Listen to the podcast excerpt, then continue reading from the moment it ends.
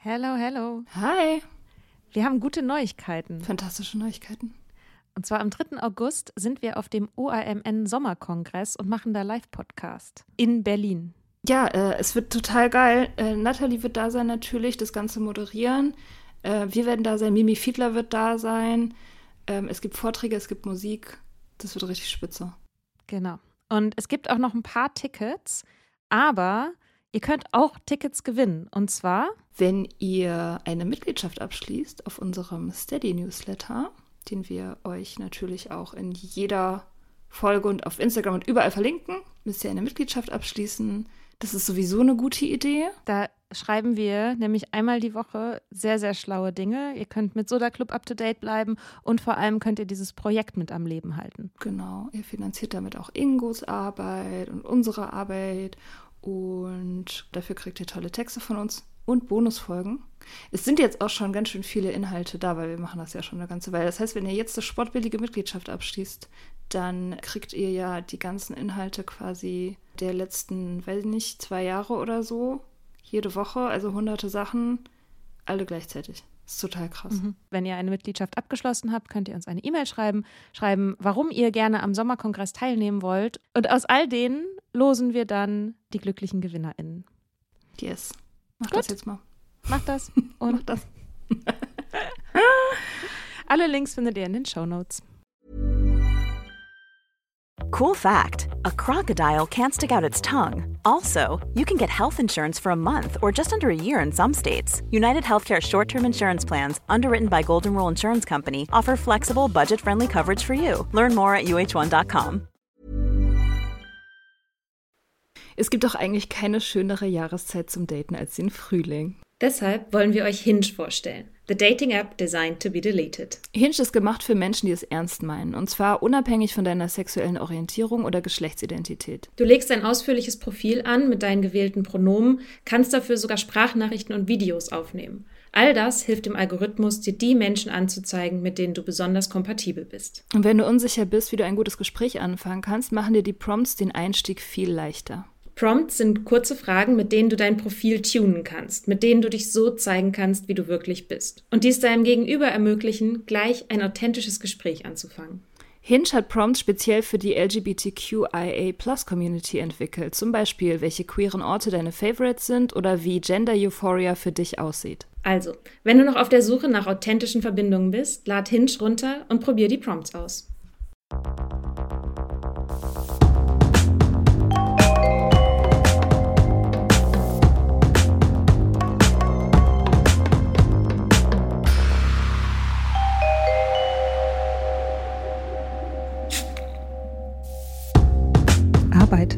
Ja, Arbeit, Arbeit, Arbeit. Es ist soweit. Ist endlich soweit. Mika ist gechillt genug oder abgestumpft genug. Man weiß es nicht, um jetzt endlich über dieses touchy Topic zu sprechen. Ja. Ja, ich freue mich total. Hätte ich gar nicht gedacht. Ja, Aber es wird Zeit. Ja. Lass uns über Arbeit reden. ja, ja, ja. Wir müssen über Arbeit reden. Ja, wie ist gerade so mit Arbeit aktuell? Total gut. Ich habe ja meinen Job gekündigt vor ein paar Monaten. Ja, das sich sehr gut an. Das hilft total bei dem Thema. Und habe mich gerade selbstständig gemacht und bin gerade so dabei, so Dinge im Hintergrund zu tun und vorzubereiten und so. Und das ist ein riesiger Schritt für mich. Und ich hab, hatte davor so auch Angst. Und jetzt sozusagen, wo das da ist, habe ich keine Angst mehr. Zumindest, also ich meine, warten wir noch ein paar Monate so, keine Ahnung, aber erstmal habe ich so dieses Gefühl von, ja, geil, das ist jetzt irgendwie eine gute Grundlage, um irgendwie Projekte zu machen, die mich interessieren, Ideen umzusetzen, die Zeit dafür zu haben, ein bisschen mehr Zeit für Soda Club zu haben, sowas zu machen wie, keine Ahnung, ja, zu Natalie zu fahren, die uns nach Rosenheim eingeladen hat letzte Woche. Und das wäre ja vorher, als ich noch, ich sag mal, normal im Angestelltenverhältnis war, da hätte ich mir halt Urlaub nehmen müssen, da hätte ich das abstimmen müssen mit dem ganzen Team und so und hätte halt immer gucken müssen, dass ich diese Projekte, die ich außenrum mache, so zum Beispiel wie diesen Podcast und viele andere Dinge, die ich äh, zusätzlich noch so mache, dass die so da drumrum passen. Und das hat ganz häufig dazu geführt, dass ich sehr unflexibel war, mir auch meine Zeit und meine Energie sehr schwer einteilen konnte, weil ja sozusagen die, sag mal, die Lohnarbeit immer noch funktionieren musste, auch zu bestimmten Zeiten funktionieren musste. Das war ja ein Grund, weshalb ich dann gesagt habe, so, hm, ich guck mal, was jetzt ansteht. Und als ich den Job aufgegeben habe, war mir noch gar nicht, war ich noch gar nicht sicher, ob das in einer Selbstständig zu einer Selbstständigkeit wirklich führt. Mich dann viel damit auseinandergesetzt und habe gedacht, na ja, ich probiere das jetzt mal. Und ich, das momentan fühlt es sich sehr friedlich an, dieses Arbeitsthema. Und ich glaube, das ist auch der Grund, weshalb ich jetzt sagte, ja, jetzt können wir auch darüber reden, weil das vorher immer sehr, sehr unfriedlich war. Mhm. Ja. Und bei dir? Ja, also ich bin, ich habe ja den keinen Hassel-Sommer gemacht. Ich wollte nicht hasseln, weil Hasseln ist so der unbeliebteste Teil für mich vom Arbeiten. Was ist Hasseln? Na, Hasseln ist halt Akquise, darum bitten, dass irgendjemand einem einen Job gibt, halt suchen, sich anbieten, sich anbiedern.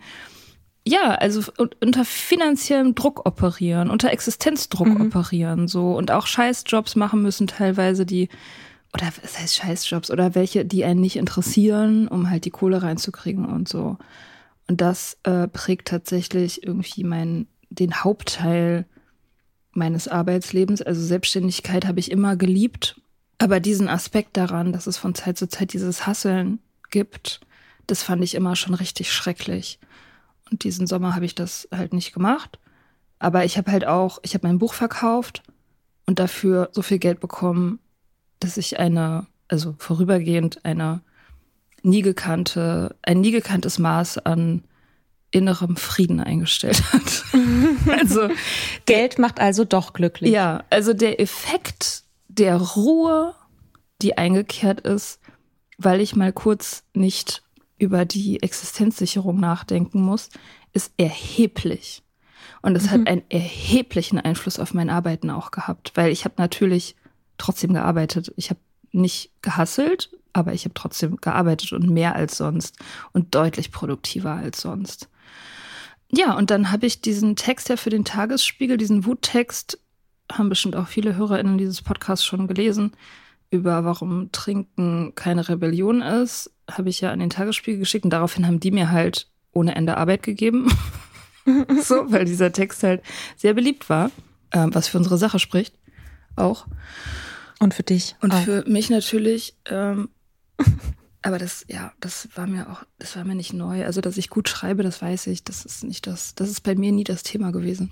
Genau, und da, äh, und da kann ich jetzt halt machen, was ich will.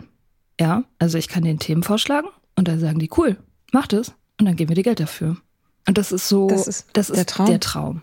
Das ist wirklich der Traum und ich bin da mega happy drüber. Und ich habe jetzt auch, jetzt ist Oktober, Anfang Oktober, ich habe den Sommer, wie gesagt, ziemlich gechillt und viel gelesen und viel ähm, geschrieben auch, auch so einfach Sachen, die zu nichts führen müssen. Ich habe so einen mhm. Roman mhm. skizziert und so, von dem ich nicht weiß, ob ich den jemals schreiben werde oder nicht.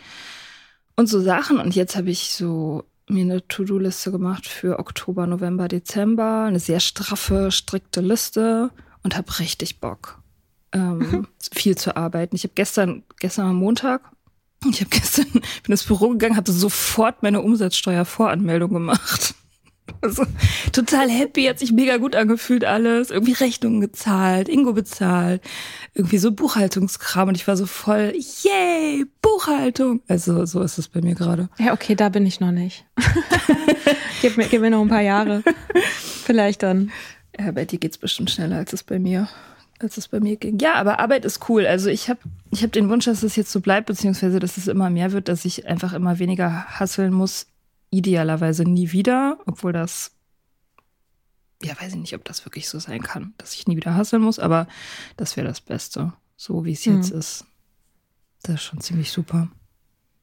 Ja, ich finde das so kompliziert bei Arbeit, dass sich da ja zwei Sachen treffen. Und zwar einmal die reale Existenzangst, also und der, der Fakt, dass man in diesem, dass man Geld braucht, um zu leben und Geld braucht, um Dinge umzusetzen, die man umsetzen möchte und um auch Sachen groß zu machen und um auch Zeit zu haben, auch um sich Zeit zu kaufen mhm. oder auch um sich, um seine eigene Gesundheit zu erhalten. Und für all diese Dinge braucht man Geld.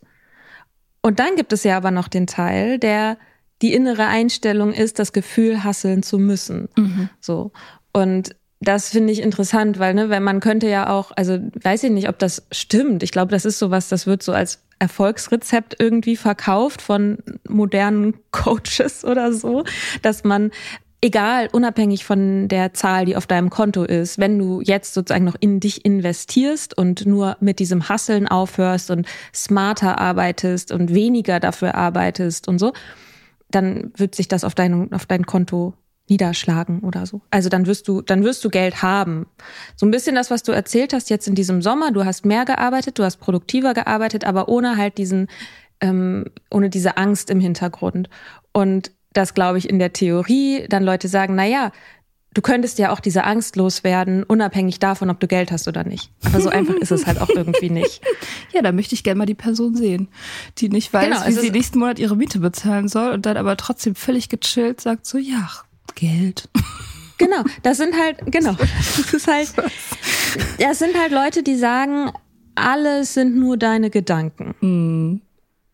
Ja. Und gleichzeitig aber ist natürlich was dran, dass viele Leute ohne wirkliche Existenzangst zu haben, vielleicht in einem größeren Stress sind, als sie müssten.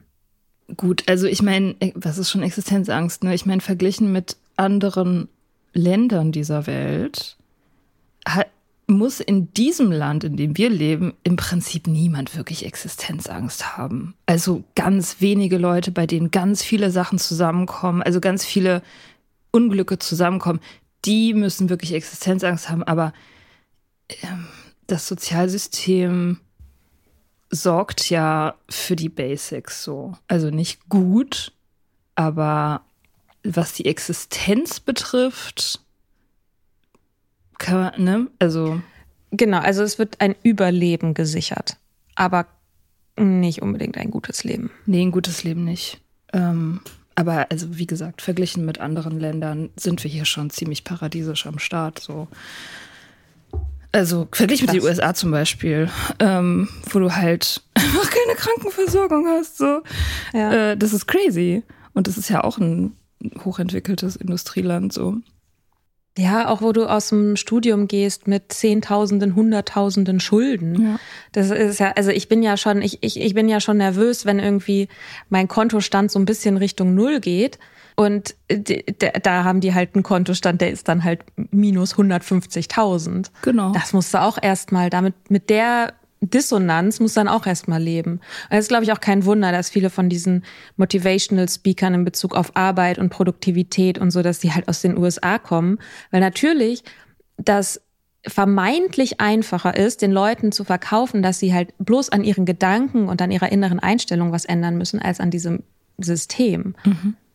Ja, ich habe ein zu tief, zu tiefgreifendes Misstrauen gegen diese neoliberale Idee, also diese, oder ja, Spiri-neoliberal ist es ja so eine komische Mischung aus Spiritualität und Neoliberalität, zu sagen, so ist alles so dein Mindset und wenn du nur deinen Geist aufräumst, dann fließt das Geld einfach so in deine Tasche und so.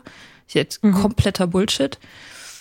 Aber klar, also mein, wenn ich jetzt zurückblicke auf mein Jobleben, sehe ich schon sehr deutlich, dass meine das, was ich gelernt habe und was ich geglaubt habe lange über Arbeiten und Geld, dass das sehr doll beeinflusst hat, halt wie ich gearbeitet habe und auch wie viel ich verdient habe und so. Also mhm. das ist schon. Was hast du denn gelernt? Naja, also ich bin aus einem aus einem Arbeiterinnenhaushalt bei uns.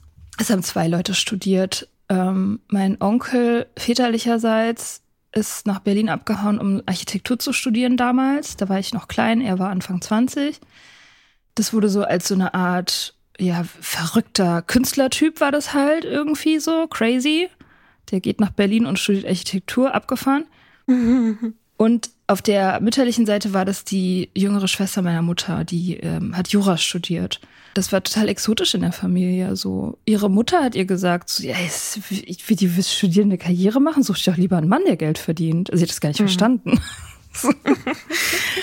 und ähm, und der Rest der Familie, also die Großeltern auf beiden Seiten und auch alle Kinder waren halt Arbeiten ist hart. Du machst es nur, um Geld zu verdienen. Du machst es für deine Rente. Du machst es fürs Wochenende. Das ist kein Spaß. Das ist keine Selbstverwirklichung. Das, das ist schwer und man mag das nicht. So, das war die, das waren die Haupteinflüsse auf jeden Fall in meinem Leben. Und deswegen war das auch so, ich glaube das im Nachhinein, ne, dass das Schreiben und dieses Kreative, das war für mich immer schon das Allereinfachste. Das war das, was, was mir wirklich buchstäblich in die Wiege gelegt wurde. Aber ich habe nicht wirklich gedacht, dass ich das studieren kann oder damit Geld verdienen könnte oder so. Das, das war überhaupt keine mhm. Option. Also ich habe jetzt auch nicht aktiv gedacht, so ich darf das nicht machen, sondern ich habe da einfach nicht drüber nachgedacht, dass es gehen könnte. So. Ja, aber du hast es ja studiert. Naja, also als ich mit der Schule so langsam fertig wurde, war ich komplett orientierungslos und dachte, ich will eigentlich schreiben. Ich wollte damals schon eigentlich schreiben. Dann wusste ich aber nicht, wie man das macht das kann man in hm. Deutschland hm. auch nicht an vielen Stellen lernen, muss man sagen. Ich glaube, ich weiß es gar nicht genau. Ich glaube, es gibt zwei Unis in Deutschland. Hildesheim und Leipzig. Genau. Literaturinstitute. Genau. Das wusste ich damals nicht, hat mir auch keiner gesagt. Es gibt ja auch diese Ausbildungsberatung in der Schule. Das wäre völliger Witz. so, da, da wurden ja irgendwie nur 50 Prozent der Studiengänge, die überhaupt existiert haben, zu dem Zeitpunkt überhaupt besprochen. So, also da hatte ich keine Ahnung von. Das Einzige, was ich gefunden habe, war dramatisches Schreiben an der UDK gab es damals. Also da lernt man so Screen, also Theater. Das war nie mein Ding. Ich habe mich da beworben und wurde abgelehnt und dachte halt, na gut, ich kann es halt nicht. Die UDK schreibt auch richtig miese Ablehnungsschreiben. Fiese, ja, das war nicht die einzige. Ich wurde auch schon mal abgelehnt. Einzige, ich, ich habe ja, ich wurde von der UDK auch für Design abgelehnt. Also ich wurde mehrfach ah, ja. von denen ja, abgelehnt. UDK. ja. Guck, was ihr verpasst habt. Ja. ja. Ja, die schreiben fiese Briefe. Sie werden nie Talent haben. Ich habe den leider ja, nicht so aufgehoben. Ich hatte den eine Zeit lang sogar eingerahmt, ähm, dass irgendwie meine künstlerische Eignung also nicht ausreicht, irgendwie so, aber auf eine Art und Weise noch formuliert, dass einem das Gefühl gegeben wird, das wird auch niemals der Fall sein. Ja, das stand also da auch explizit drin. Ich weiß das ja. noch. Das war garantiert auch der gleiche Brief. Mhm. Den nehmen die bestimmt seit Jahrzehnten. Wahrscheinlich seit Sollen mal Leute ja. sagen, die mal abgelehnt wurden, ob die den immer noch verwenden. Ja, genau. Es ist nichts erkennbar und es sieht auch nicht so aus, als ob das jemals sich ändern wird. Ja, so, genau. so oder so ähnlich steht das da drin. Auf die UDK. Lovely. Ja, die wollen halt, naja, die kriegen halt irgendwie 18.000 Bewerbungen im Jahr. Die wollen die Leute halt abschrecken. Fair enough. Ähm, auf jeden Fall genau, dramatisches Schreiben hat nicht geklappt. Lustigerweise ist halt auch das, was ich am allerwenigsten kann. Dialog und so. Naja. Und dann war ich so, pff, was sag ich denn jetzt? Das nächstgelegene wäre halt Kunst gewesen, aber das war mir zu crazy abgehoben. Da dachte ich so, das, nein. Und dann habe ich, ich weiß es noch wie heute, ich saß im Internetcafé unten in meinem Haus. Da war ich, naja, maximal 19 oder 20 und habe auch auf der Seite der UDK den Studiengang visuelle Kommunikation gefunden. Und ich wusste nicht, ich hatte nie zuvor davon gehört. Und das war so, ah krass, okay. Ich weiß noch genau, ich dachte so, das ist es, das muss ich machen. So, weil das war halt, das klang so down to earth. Also so wie was mhm. Technisches, wie was Angewandtes, so nicht so, so was Handwerkliches. Ja, genau. So. Ähm, mhm. Und ich dachte, das geht, das kann man machen. So, und das ist nah genug dran, auch irgendwas mit Kommunikation und so. Und das war auch ein total gutes Studium für mich. Also ich will das jetzt überhaupt nicht so darstellen, als, als würde, hätte mir das nicht gelegen. Ich habe das auch mega gerne gemacht. Aber es war halt knapp daran vorbei, was ich eigentlich wollte. Also wenn du eigentlich schreiben wolltest, dann ging es ja eigentlich ums ich Schreiben. Ich hätte kreatives Schreiben studieren sollen. Das wäre das, das wäre exakt ins mhm. Schwarze getroffen gewesen nee. für mich. Nein? Also ich habe ja in Hildesheim studiert nicht direkt kreatives Schreiben, aber ein Studiengang, der sehr nah da dran ist. Und wir haben immer auch viele ähm, Seminare mit den Schreibern und Schreiberinnen gehabt. Und da sind voll viele gute Leute kommen da auch aus dieser Schreiberinnen-Schmiede so. Ne? Das, und das ist auch total toll und so. Ich habe really, das klingt jetzt gerade nicht so ich gehörte halt auch zu dem Studiengang, der quasi benachbart war, aber der nicht so eine harte Aufnahmeprüfung hatte und deswegen immer so ein bisschen belächelt wurde. Also die kreativen Schreiber haben auf die KulturwissenschaftlerInnen runtergeguckt und die, alle zusammen auf die Lehrämtler. Und so, so ungefähr lief das. Und ich habe das als sehr klüngelig erlebt, als sehr ähm, auch männlich klüngelig. Gab es auch vor ein paar Jahren mal so eine, ähm, jetzt nicht Aufschrei, aber da ging das irgendwie auch durch die sozialen Medien und auch irgendwie am Institut rum, so dieses, okay, ja, diese männliche, das männliche Klüngel, mhm. weil zum Beispiel auch dass ein ganz, ganz großer Anteil der Studierenden weiblich waren, sind es wahrscheinlich immer noch. Und ich glaube, als ich da angefangen habe, gab es dann in dem Fachbereich zum ersten Mal eine weibliche Professur, eine weiblich besetzte Professur. Krass. Allerdings für Medien und nicht für Schreiben. Ähm, da kommen, wie gesagt, kommen gute Leute her. Ich habe nur irgendwie auch immer so ein bisschen so ein Gefühl gehabt, mm, dass es auch nützlich ist, nicht nur das schreiben zu können, sondern auch was zu haben, worüber man schreiben kann. Und das gilt überhaupt nicht für alle, die da studieren, aber bei manchen hatte ich so ein Gefühl von, okay, die können schreiben, aber das Thema, worüber sie schreiben, ist so, die haben halt irgendwie nix sonst erlebt, außer das Schreiben zu lernen. Ja, das, das stimmt natürlich total. Also, das, äh, um zu schreiben, sollte man tatsächlich was anderes studieren als schreiben. Ich ähm. bin total froh, dass du nicht in Hildesheim warst, weil ich glaube auch, man hätte dir den Stil, den du hast, mhm. den hättest du danach nicht mehr gehabt. Ja, wahrscheinlich. Vielleicht hätte ich es auch total gehasst. Vielleicht, also ich weiß es nicht. Äh, aber ich hätte das halt ich hätte das als Plan in Erwägung ziehen müssen. Also das, das wäre, ja. das wäre sinnvoll. Das wäre halt einfach das Richtige gewesen. Das wäre nicht dran vorbeigelebt an dem.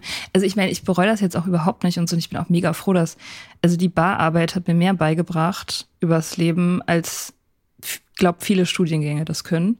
Hm. Äh, muss ich wirklich sagen. Und ich bin auch mega froh, dass ich Design studiert habe, weil man die Scheiße braucht man wirklich für jeden Job. Ähm, egal, was man macht. Also gerade wenn man selbstständig ist, du brauchst Design, du musst wissen, wie du dich brandest und so. Das ist, das ist eine mega solide Grundlage für alles weitere, was man so vorhat. Insofern ist alles richtig gut gelaufen. So, ich habe diese tolle Abhängigkeit äh, mir antrainiert. Die ausschlachten kann. Ausschlachten bis zum Ghetto. Die auch, ohne Ende. Die hatten meine eigenen Abgründe beispielhaft vorgeführt und äh, das hilft auch auf jeden Fall immer sehr. Ja. Ähm, ja, deswegen alles gut. Aber es war halt in, ja, ganz schön viele Umwege. Ich habe viele Umwege gemacht, um das so zu glauben mit dem Schreiben. Das hat echt lang gedauert. Ich bin fast 40. das ist krass. Hm. Und es ist halt ein Glück, dass man, äh, dass halt so Autor oder Autorin sein einer der wenigen Jobs ist, in denen man mit 40 noch nicht alt ist. Ja, äh, genau, das habe ich über Arbeit gelernt. Was war dein erster Job, in dem du gearbeitet hast, in dem Fach, in dem du ausgebildet wurdest? Also ich klammer mal Bararbeit aus. Der erste Job, das war bei der Bild. Man müsste das bei der Bild rechnen. Ich habe bei Springer gearbeitet, ganz hm. kurz. Da habe ich Grafik gemacht, mm, also als Werkstudentin. Ich habe noch studiert. Äh, Grafik gemacht für die Bild.de. Das war damals irgendwie noch eine etwas neuere Sache. Also das wurde so ein bisschen stiefmütterlich behandelt, so im Gegensatz zu Print. Ach, das Internet. Genau, wir machen das Internet hier und wir sind diese kleine, kleine komische Gruppe, die diese Internetsachen und so macht. Genau, und da haben wir immer Abendsschichten gehabt. Also die Werkstudenten kamen abends um sechs oder so oder um acht, ich weiß nicht mehr genau, und waren dann bis elf oder zwölf Uhr abends da, um halt die Ausgabe für den nächsten Tag zu layouten. Also ich habe dann so Schlagzeilen gelayoutet. Fuchs in Dönerfleischspieß entdeckt. Und so Scheiße. Toll. Und ich war ja. richtig schlecht da drin. Ähm, also ich wusste damals noch nicht so super viel. Und diese Arbeitsatmosphäre war super toxisch. Weil das, das überrascht mich. Das, also ich meine, bei der Bild? Ja, ja. Also die, die, der Laden an sich ist toxisch, das ist sowieso klar. Du hast halt immer so, ich war auch in diesem riesen Großraumbüro mit den ganzen Reportern und Reporterinnen und so. Und Diekmann war damals Chefredakteur, der war auch mal da und ähm, hat halt durch die Gegend gebrüllt und, und alle haben immer geschrien und oben unter der Decke hingen so riesen Fernseher, wo immer das Dschungelcamp lief. es war wirklich, es war krass und und die, das Team, zu dem ich gehört habe, das bestand so aus, weiß nicht, sechs Leuten oder so und wurde angeführt von so einem wirklich hasserfüllten schwulen Mann. Der war so hasserfüllt und der hat auch mich speziell gehasst und aber auch Gewerkstudenten generell. Wir wurden auch da irgendwie so eingeordnet, ohne dass der das entschieden hätte. Das hat man auch gemerkt. Und der hat dann immer so Psychoterror gemacht. Und irgendwann habe ich halt gemerkt, ich krieg so richtig Stresszustände, wenn der in meine Nähe mhm. kommt und so. Naja, ähm, genau. Das war, das war auch der erste Job, den ich hatte nach meiner Bararbeit. Und ich habe die Bararbeit noch sehr vermisst. Das war wie so ein Ex-Freund, den ich betrauert habe. Und das war alles daran war schlimm. Und dann haben die mich irgendwann gefeuert und ich war mega erleichtert. Aber das war Wie auch. Wie haben die dich gefeuert? Wie? Ja. Das war so ein, also die haben das so aussehen lassen wie so bürokratisches Problem. Also wir wurden, die Werkstudenten wurden ausgeliehen eigentlich von einer anderen Abteilung, die so Content Management gemacht hat. Und die haben mir gesagt, dass die irgendwie dass die Abteilung das irgendwie nicht mehr machen darf oder irgend sowas. Keine Ahnung, es war irgendwie so ein komisches bürokratisches Ding, aber ich bin mir relativ sicher, dass der Typ einfach keinen Bock auf mich hatte. Genau, und ich war sehr happy darüber. Ich hätte eigentlich selber kündigen sollen, aber ich habe halt mehr Geld verdient als jemals vorher. Also der Stundenlohn im Vergleich zur Bararbeit, das war, der hat sich verdoppelt. Das war doppelt mhm. so viel Geld wie bei der Bararbeit und halt ohne Bararbeit so. Das heißt, ich konnte halt am nächsten Tag auch noch irgendwie funktionieren. das war schon geil. Aber boah, war das ein Rotzjob, ey. Fürchterlich war das. Springer, Alter. Bah, ja.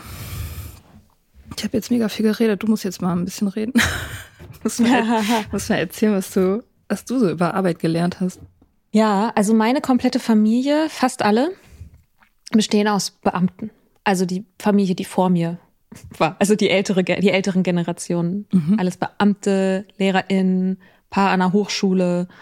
Und ein Grund, weshalb ich mich mit diesem Schritt in die Selbstständigkeit so schwer getan habe, dass Unternehmertum, Unternehmerinnentum, wie auch immer man, also, oder eben halt auch Selbstständigkeit, ähm, jetzt nicht irgendwie in meine Welt irgendwie, das war da nicht so richtig vorgesehen. Mhm. Und ich fand das immer irgendwie auch rätselhaft, wie das geht. Mhm, das wäre mir genauso. Wir haben keine Selbstständigen in der Familie gehabt, nur mein Vater kurzzeitig. Mhm. Ja. Es gibt eine Geschichte bei mir in der Familie von jemandem, der selbstständig war. Und das war aber eher, auch wenn es eigentlich, wenn man es bei, bei Tageslicht betrachtet, eine Erfolgsgeschichte ist, also Nachkrieg, alles verloren, sich hochgearbeitet, als erst als Staubsaugervertreter und später so, also wirklich buchstäblich, ne, Staubsaugervertreter und dann irgendwie ja, sich hochgearbeitet und irgendwie wieder auf einen guten Lebensstandard gekommen, ist es trotzdem eine Geschichte, die in meiner Familie eher als so eine, naja, das, er kon, ging halt nichts anderes. Er hatte andere Sachen versucht, hat aber nicht geklappt, also so erzählt wird. Mhm. Und das ähm, hat auf jeden Fall was mit mir gemacht, gleichzeitig, obwohl alle Beamte sind.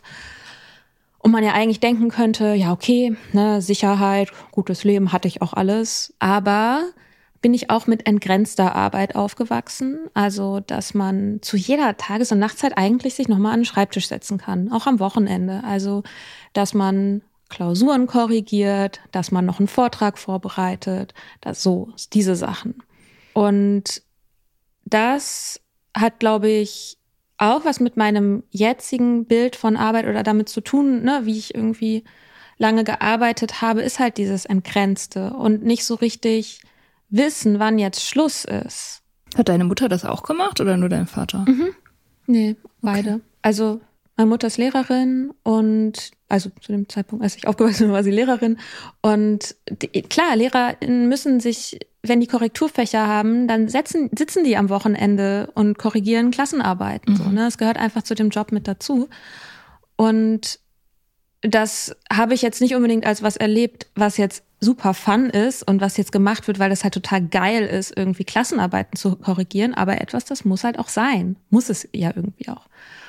Naja, und meine Familie besteht, wenn du sagst, so ne, irgendwie eher, also so vom, vom Habitus her oder so Arbeiterhaushalte, ist bei mir halt AkademikerInnenhaushalte, deswegen rede ich auch so, deswegen sage ich Habitus.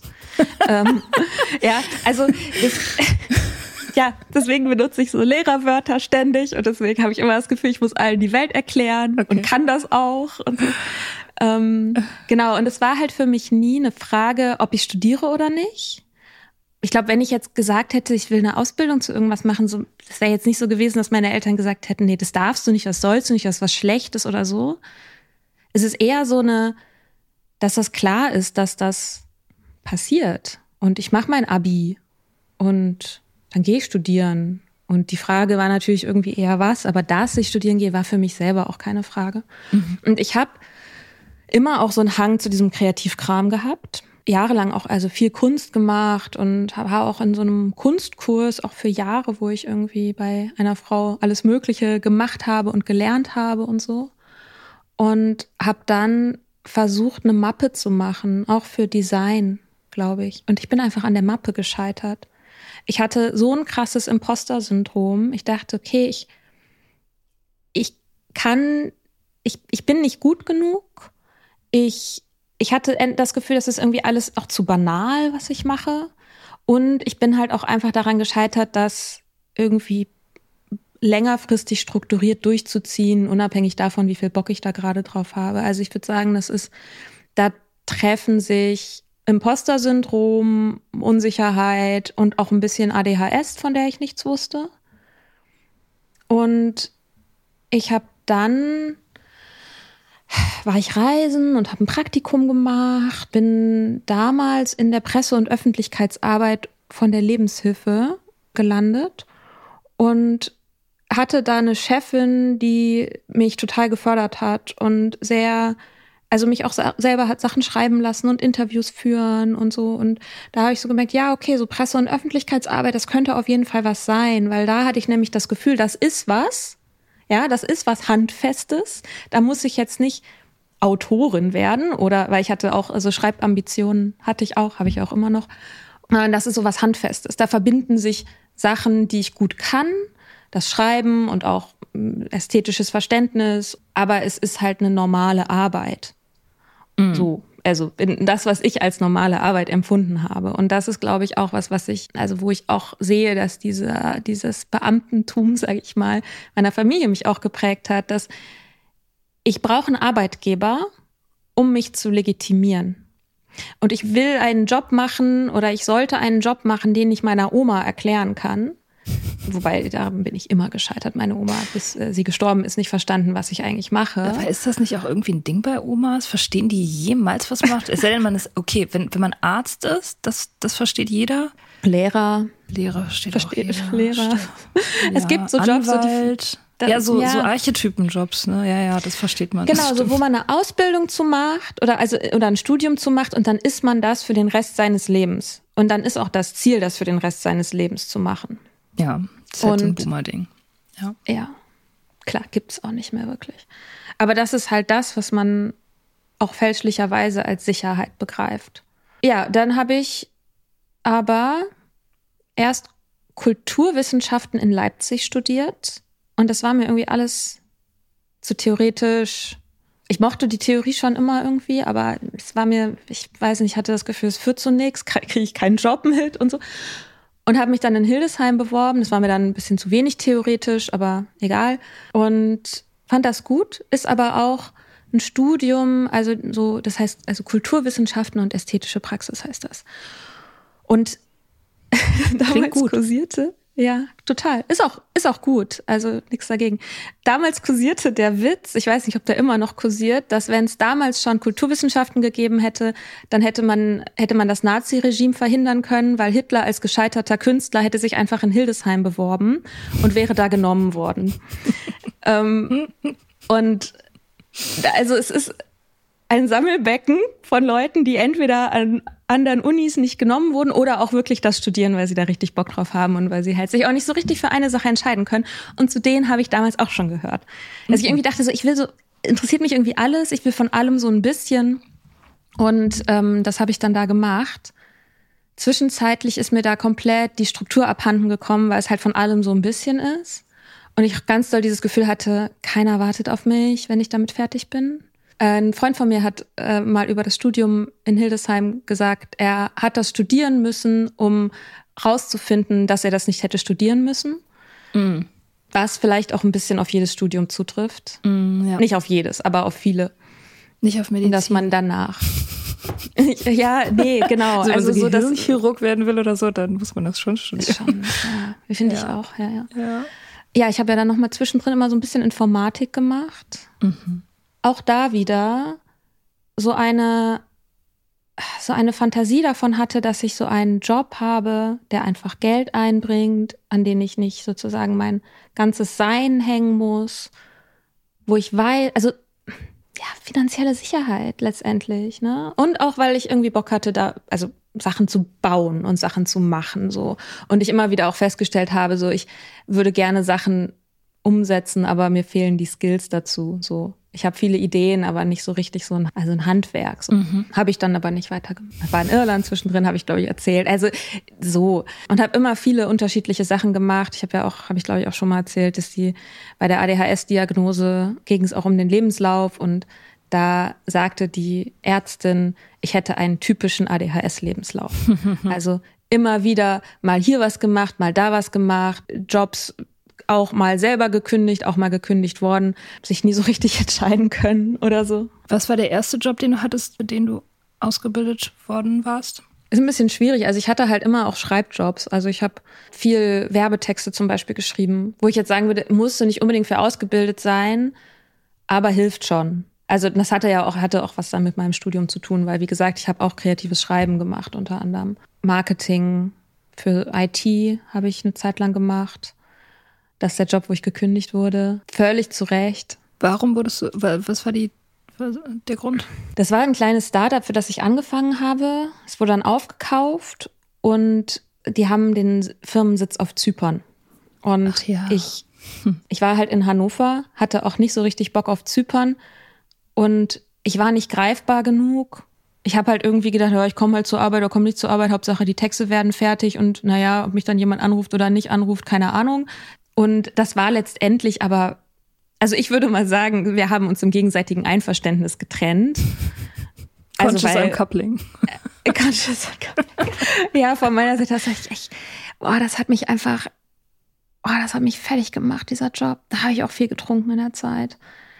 Weil es einfach diese Texte und Suchmaschinenoptimierung und dieser Marketing-Sprech und diese IT-Konzernkultur und es war mir alles, das war mir alles nix. SEO, ich finde, SEO-Texte schreiben nichts gibt einem das Gefühl, so schnell so sehr zu altern. Es ist einfach, es kriecht so in jede Ja. Zelle und lähmt dich so. Das ist schon ganz schlimm. Es ist echt gut, dass die Maschinen das jetzt für uns machen. Hey, I'm Ryan Reynolds. Recently, I asked Mint Mobile's legal team if big wireless companies are allowed to raise prices due to inflation. They said yes. And then when I asked if raising prices technically violates those onerous two year contracts, they said, What the f are you talking about, you insane Hollywood ass? So to recap, we're cutting the price of Mint Unlimited from $30 a month to just $15 a month. Give it a try at mintmobile.com slash switch. $45 upfront for three months plus taxes and fees. Promo rate for new customers for limited time. Unlimited more than 40 gigabytes per month. Slows. Full terms at mintmobile.com. Vielleicht ist es eine gute Gelegenheit, mal über Trinken und Arbeit zu reden. Ja. Hast du eher getrunken, um die Arbeit zu ertragen? Oder hast du eher Gearbeitet, um das Trinken zu finanzieren. Beides. oder getrunken, um die Arbeit besser zu machen? I don't know. Wie ist das so Also, zusammengegangen? naja, das ist ja das Ding. Ich habe halt einfach auch getrunken, um zu trinken. Ich habe Ja. getrunken, um zu trinken, ja, ist richtig. Das klingt irgendwie komisch. Aber ja, und der Rest hat sich irgendwie auch darum herum gebaut und bedingt. Also das ist ja ein großes Konstrukt, aber ich glaube schon, ich habe, also ich habe getrunken auch, um von der Arbeit abzuschalten und damit umzugehen, auch später, auch in anderen Jobs. Also der Job, den ich nach diesem IT-Job hatte, das war der, den ich gekündigt habe und dann nüchtern geworden bin. Ähm, und der eigentlich mein erster so richtiger Job war in der Presse- und Öffentlichkeitsarbeit als Redakteurin. Eigentlich alles für eine NGO, alles prima so, ne? Aber also auf dem Papier voll gut und hat mich unfassbar unglücklich gemacht. Aber da hatte ich so das Gefühl so, ja, okay, ich habe jetzt einen Erwachsenenjob mit auch einem erwachsenen Gehalt und wieso fühle ich mich überhaupt nicht erwachsen? Und ich kann nicht abschalten und ich habe noch diese ganzen Baustellen und ich komme einfach nicht weiter. da hat das Trinken definitiv hat natürlich dazu beigetragen, dass ich einfach nicht weiterkomme. Aber es war halt auch irgendwann so ganz krass, so dass ich getrunken habe, um mit diesem Stress umzugehen, mit dem emotionalen Stress, den ich mir zum Teil selber gemacht habe, der zum Teil aus den Systemen kam, den ich, in denen ich war. Und mit meinen eigenen Minderwertigkeitskomplexen das Gefühl zu haben, ich habe eh nichts Richtiges gelernt und all sowas. Insofern, und ich habe aber auch mehr gearbeitet oder habe mir mehr Stress gemacht, habe härter versucht, mich zu pushen, um diesen Minderwertigkeitskomplex, den ich wegen des Trinkens hatte, wieder auszugleichen. Also das Gefühl, ich bin am tagsüber nicht leistungsfähig genug, ich hätte hätte mehr geschafft, wenn ich nicht verkatert gewesen wäre. Ich habe sowieso dieses dunkle Geheimnis, um das ich die ganze Zeit irgendwie so drumrum äh, arbeiten muss und es gibt immer diesen Teil, den ich ausgleichen muss. Und das war das, was wo sich bei mir also das Trinken und das Arbeiten krass die Klinke in die Hand gegeben haben. Mhm. Das ist, glaube ich, sehr weit verbreitet. Ja, glaube ich auch. Wie war das bei dir? Das ist echt, glaube ich, nochmal anders. Weil in meinem Kopf gab es ja immer diese Trennung aus Spaß und Arbeit oder aus Selbstverwirklichung und Arbeit. Das waren zwei Sachen. Also Leidenschaft mhm. und Selbstverwirklichung versus Geld verdienen. Und die gab es irgendwie eben deswegen auch in meinem Leben, logischerweise. Und der erste Job, der für mich identitätsstiftend war, für den ich wirklich gebrannt hatte, war die Barkeeperei. Das habe ich mhm. gemacht, um Geld zu verdienen, logischerweise, aber ich habe das auch wirklich einfach sehr geliebt. Ich habe das sehr, sehr geliebt. Ja, da ist halt Trinken ein zentraler Bestandteil von. Also nicht nur, weil du da nah dran bist, sondern auch, weil das irgendwie eben zu diesem Lifestyle dazugehört, weil das diese Identität, das beinhaltet das einfach, dass man Wodka trinkt und dieses Cool Girl Image und so. Das heißt alles irgendwie so eine ästhetische Komposition irgendwie zusammen mit dem Alkohol. Deswegen, das war das, der perfekte, also ich weiß nicht, ob ich ohne die Bararbeit überhaupt abhängig, ne, doch, doch, ich wäre schon abhängig geworden, auch ohne die Bararbeit, aber das hat es auf jeden Fall alles sehr beschleunigt. Und das Designstudium und diese Idee von einem in der Kreativindustrie arbeitenden Menschen ist ja im Prinzip sehr ähnlich gewesen. Also das urbane, wilde künstlerische auf die Kacke hauen, seltsame Arbeitszeiten haben, mit Leuten arbeiten, die eigentlich auch deine Kumpels sind und dieses ganze bunt künstlerisch rebellische da drin. Der Look und Feel ist so ein bisschen wie wie das Bararbeiten auch und das Trinken mhm. ist genauso auch da drin ein Bestandteil für Identitätsstiftung. Also diese Idee von weiß ich nicht, dass man halt irgendwie ein Startup hat oder in einer Agentur, in einer Kreativagentur abends nach äh, Mitternacht noch mit den Kollegen irgendwelche Ideen bespricht und dabei Bier trinkt und dann kommen die geilsten Ideen raus und so. Das ist ja elementar da drin in dieser Idee von Designern und überhaupt halt Kreativschaffenden einfach. Genau, also das, das war halt immer Teil, immer Teil der Arbeit. Das Trinken war immer Teil der Arbeit. Und mhm auf der einen Seite funktionieren, um damit das Trinken ja auch zu rechtfertigen oder? Naja, auch um zu zeigen, dass man noch kein Problem hat, weil richtige Alkoholiker arbeiten ja nicht. Es ist ja total drin, auch gesellschaftlich. Ja. Das hört, hörst du ja auch immer wieder. Hörst du immer wieder von Menschen, die ein Alkoholproblem hatten oder auch haben. Dieses entweder, also ich habe immer noch gearbeitet, ich habe immer noch funktioniert oder auch ich arbeite ja noch, es ist doch noch nicht so schlimm. Also das hörst du ständig. Mhm, klar, das ist halt Funktionalität, das ist halt der Marker, an dem sich irgendwie Funktionalität als Mensch auch bemisst, so ob du arbeitest oder nicht. Ich weiß es nicht. Bei mir im, im Kopf, es war mit Sicherheit da als Glaubenssatz, weil es halt gesamtgesellschaftlich da ist. Aber ich habe, ich meine, meine Familie war voll pickepacker, voll mit Alkoholikern. Die haben alle gearbeitet. so, Wie siehst du es vor? Pickepacke voll. Ja, also ähm, das, also diese Idee, nicht zu arbeiten oder nicht mehr arbeiten zu können wegen des Trinkens, die ist mir überhaupt nie gekommen. Also, dass es eine Möglichkeit sein könnte für mich oder für irgendwen in meinem Umfeld, nicht zu arbeiten, weil man trinkt, das war gar nicht Teil der Rechnung. Das war gar nicht da. Also da ich glaube, ist für niemanden. Also kann ich mir nicht vorstellen.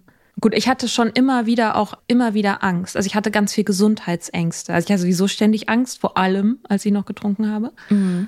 Und eine Angst waren diese Gesundheitsängste, dass ich irgendwann mit meinem Lifestyle gegen die Wand fahre und dann halt, also ich weiß nicht, Leberzirrhose oder sowas habe und dann nicht mehr, ich wollte gerade sagen, dann nicht mehr trinken kann, dann nicht mehr arbeiten kann, wollte ich eigentlich sagen. Äh, Das irgendwie war das, ist das zumindest gerade in meinem Kopf irgendwie gleichbedeutend gewesen. Ja. Also davor hatte ich sozusagen irgendwie Angst. Ja, das ist crazy. Das hatte ich nie. Ich habe immer das Gefühl gehabt, ich bin unsterblich. Bin auch nie zum Arzt gegangen. Ich habe mir über meine Leber habe ich mir also wirklich keine Sekunde Gedanken gemacht. Tatsächlich verrückterweise. Ich habe bei mir war das halt psychisch. Ich habe halt psychisch mega Probleme gehabt. Bin halt immer unglücklich gewesen und alles war immer Katastrophe mit Beziehungen und ständig Drama, ständig irgendwie World on Fire. Ja, ein Imposter-Syndrom hatte ich definitiv auch. Und ich hatte eben dieses Ding, dass ich halt immer so, so ganz knapp vorbei gearbeitet hat an dem, was ich eigentlich wollte. Ne? Also immer Ja. so ganz knapp. So. Also Dieses dieses ganze Gefühl, immer Kompromisse zu machen. Ja. Mit allem. Ja. Ja, genau. Und, äh, Ja. und dieses Ding, irgendwie Arbeit muss, muss schwer sein, das hat mich auch nie ganz verlassen. Also ich meine, dieser, dieser Barjob, der war auch schwer.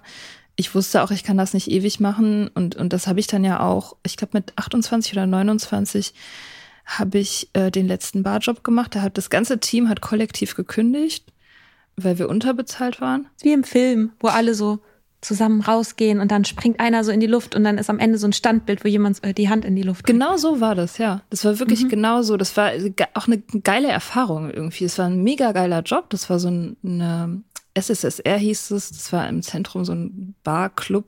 Und da ging es so richtig heiß her. Das war so wie Berlin 1922 oder so. Also, weißt du, so der Wodka floss in Strömen und Sex und es war alles unhinged und weißt du, da saßen so Künstlertypen, die jede Nacht da waren, neben Anne Will am Tresen, die da mit ihrer Freundin war und so. Es ist ja ganz wild und waren ein festes Team von vier Leuten, zwei Frauen, zwei Männer. Und wir waren halt unfassbar unterbezahlt. Also die, die haben richtig Reibach gemacht und da die Tausender irgendwie eingefahren jede Nacht. Aber wir haben halt sieben Euro die Stunde verdient. Und das Trinkgeld war richtig beschissen. Und die haben halt, die haben uns gesagt, ja, wir machen das jetzt ein Jahr, weil der Laden hatte eine neue, Location, die wollten erstmal gucken, wie es läuft. Wir machen das jetzt ein Jahr mit euch, irgendwie zu dem, zu dem Honorar sozusagen. Und dann, wenn es gut läuft, dann kriegt ihr alle das Doppelte. Und als das Jahr rum war und es gut lief, sind wir halt hingegangen und meinten so, wo ist das Doppelte? Und die meinten so, nö, gibt's nicht so. Und dann, genau, dann haben wir halt alle, alle gekündigt und kurze Zeit später hat der Laden dicht gemacht. Das war also ein würdiger Abschluss für dieses Kapitel auch. Ja, aber da, danach habe ich mega, ich habe echt ziemlich lange mega gelitten. So. Und dieses ganze Design-Ding, ja, das, das war halt schwer. Es war tatsächlich total schwer. Es war immer krass mit Hasseln verbunden und mit Existenzangst und so.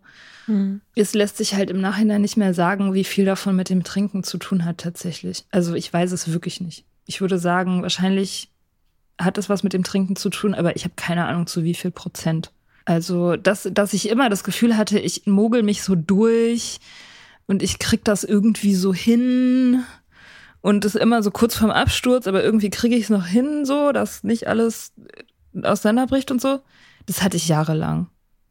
Ähm, ja, das hat, es hat wahrscheinlich, es hat wahrscheinlich viel mit dem Trinken zu tun. Aber wie gesagt, es ist nicht mehr rekonstruierbar, wie es gewesen wäre ohne Trinken. Wenn man viel trinkt, dann hat ja alles irgendwie mit dem Trinken zu tun. Und ich glaube, dass für mich auf jeden Fall, also Arbeitsstress war super krasser Trigger für Suchtdruck. Aber ich habe auch durch, äh, so ein Minderwertigkeitsgefühl und diese ständige Traurigkeit oder dieses auch das Gefühl, mich auf mich selbst nicht verlassen zu können. Das war definitiv ein Grund, weshalb ich mich auch immer an Arbeitgeber gehalten habe. Und weshalb mir das so wichtig war, dass die mich irgendwie legitimieren, also diese, diese Legitimation von außen irgendwie kommt. Und sei das, dass ich in bestimmten Strukturen bin, dass ich irgendwie sagen kann, ich habe den und den Job, das und das steht in meiner E-Mail-Signatur. Und da, das ist mein Beruf.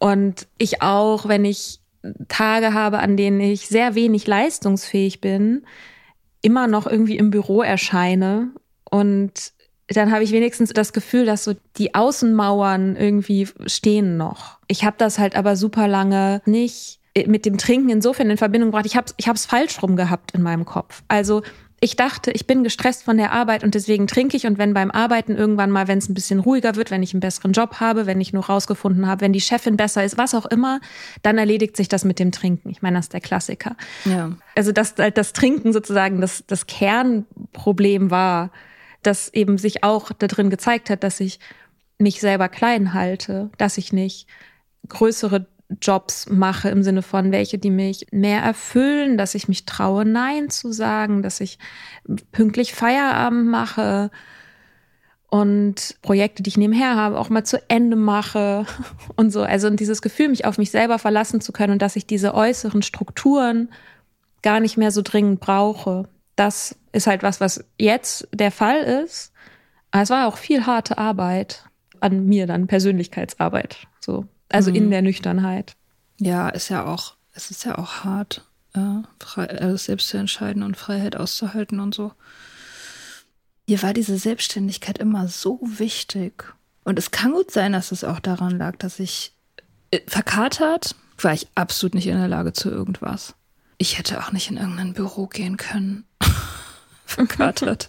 Also es kann mhm. durchaus sein, dass es was damit zu tun hat, also ne, nicht nur das, aber also ich habe schon immer auch Autoritäten abgelehnt. Aber es könnte auch sein, dass es was damit zu tun hat, dass ich, also dass ich immer selbst entscheiden können musste, was ich mit meinem Kater mache, dass ich immer selbstständig mhm. sein wollte. Das spielt ja wahrscheinlich auch mit rein, glaube ich, ja.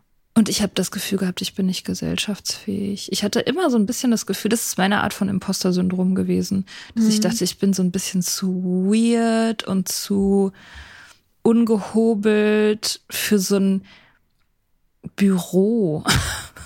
Mhm. So. Also das, da habe ich immer das Gefühl gehabt, so ich bin so ein Fremdkörper, wie so ein ja, wie jemand, der sich halt tarnt oder wie so ein wie so ein Bacillus, wie irgendwie so das, ja. das dieses schöne weiße Büro und ich bin das komische, weirde, irgendwie nicht reinpassende fremde Objekt da drin. So.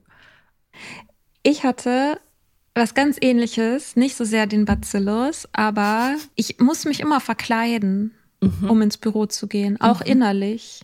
Mhm. Also irgendwann hat mal eine Kollegin zu mir gesagt, ähm, ich sehe immer so schick aus. Und ich war so, hä? Ah, das muss ich meiner Mutter erzählen. Meine Mutter war auch so, echt? ich habe immer noch das Bild, dass ich so ein bisschen verlumpt bin. Ja, ja, genau, Und verlumpt, das ist ein gutes Wort. Das, das hatte ich auch. Ich muss mir so Mühe geben, dass ich dann so ordentlich, wie so ein ordentlicher, erwachsener Mensch da bin. Und ich muss auch immer ein bisschen so tun, als ob. Und darüber vergesse ich manchmal oder habe ich immer wieder auch vergessen, wer ich eigentlich bin. Dass ich diese Rolle irgendwie annehme. Ich wusste gar nicht, wie das anders geht, aber dass ich auch immer große Teile von mir, von den Dingen, die mich interessieren, wie, wie ich bin, wer ich bin, immer auch ausblenden musste und das irgendwie verstecken muss, wer, ja, wer ich wer ich sonst noch bin. Also ich hatte immer das Gefühl, ich darf bei der Arbeit nicht, also bei der Lohnarbeit, bei einem Arbeitgeber, ich darf nicht als vollständiger Mensch anwesend sein. Und das war ein enormer Stress, auch als ich schon nüchtern war. Das hat auch eine Weile gedauert, bis mir das aufgefallen ist, weil es für mich so klar war, ich habe diese Arbeitspersona und die ist ja auch ein Teil von mir, ne? Aber das einfach nur dieses Gefühl, wenn, wenn ich mit allem, wer ich bin, da bin, dann würde das hier nicht mehr funktionieren. Mhm. Und es gibt Menschen, die haben das nicht. Echt? Ich habe gerade gedacht, dass es eingebaut ist, auch ein bisschen in das System. Also ich meine, es kommt natürlich krass drauf an, in welchem Unternehmen so.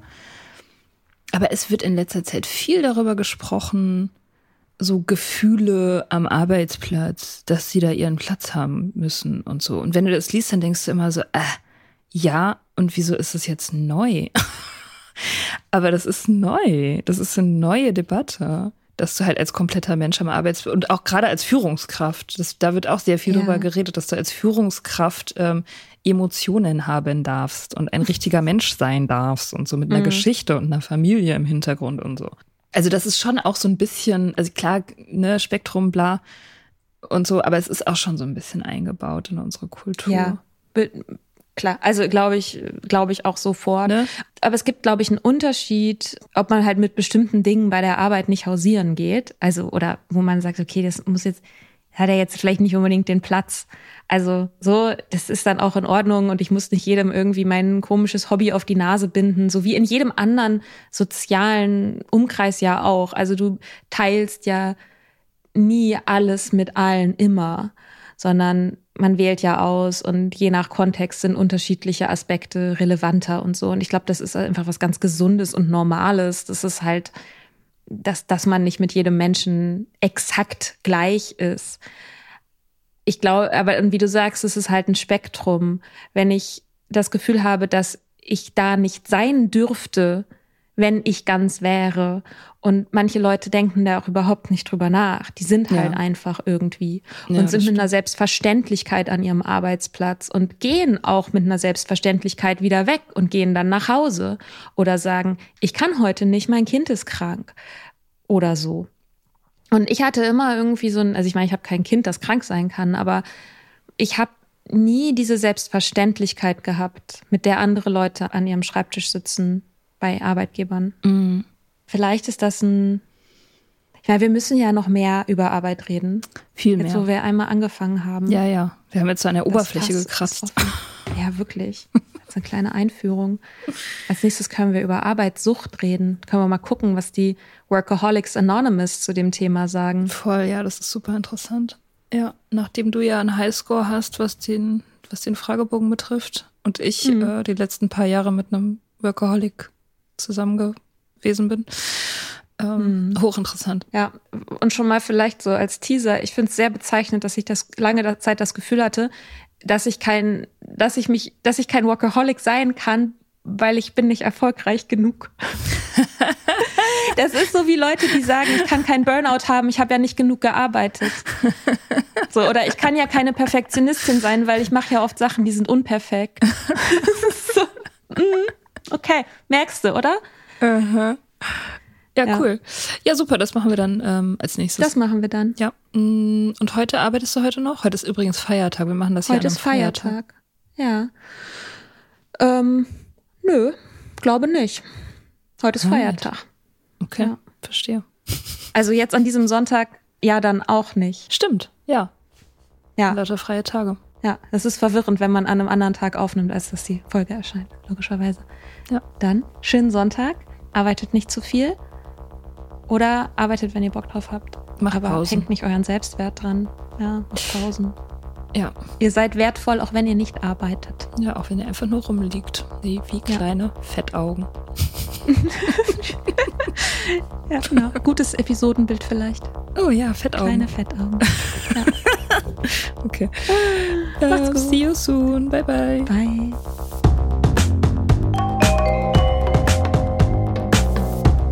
Wir hoffen, dir hat diese Folge gefallen. Wenn du mit Soda Club up to date bleiben willst, dann kannst du das auf sodaclub.com. Dort findest du nicht nur alle Podcast-Folgen, sondern auch das Soda Mag, Magazin für Unabhängigkeit. Wenn du Steady-Mitglied wirst, kannst du unsere Arbeit unterstützen und bekommst noch dazu unseren Newsletter voller geiler Bonusinhalte. Schreib uns für Feedback, Fragen und Themenvorschläge. Wir lesen alles. Und wenn du ein Sternchen bei Apple Podcasts und Herzchen bei Instagram gibst, dann lieben wir dich für immer. Bis bald auf sodaclub.com.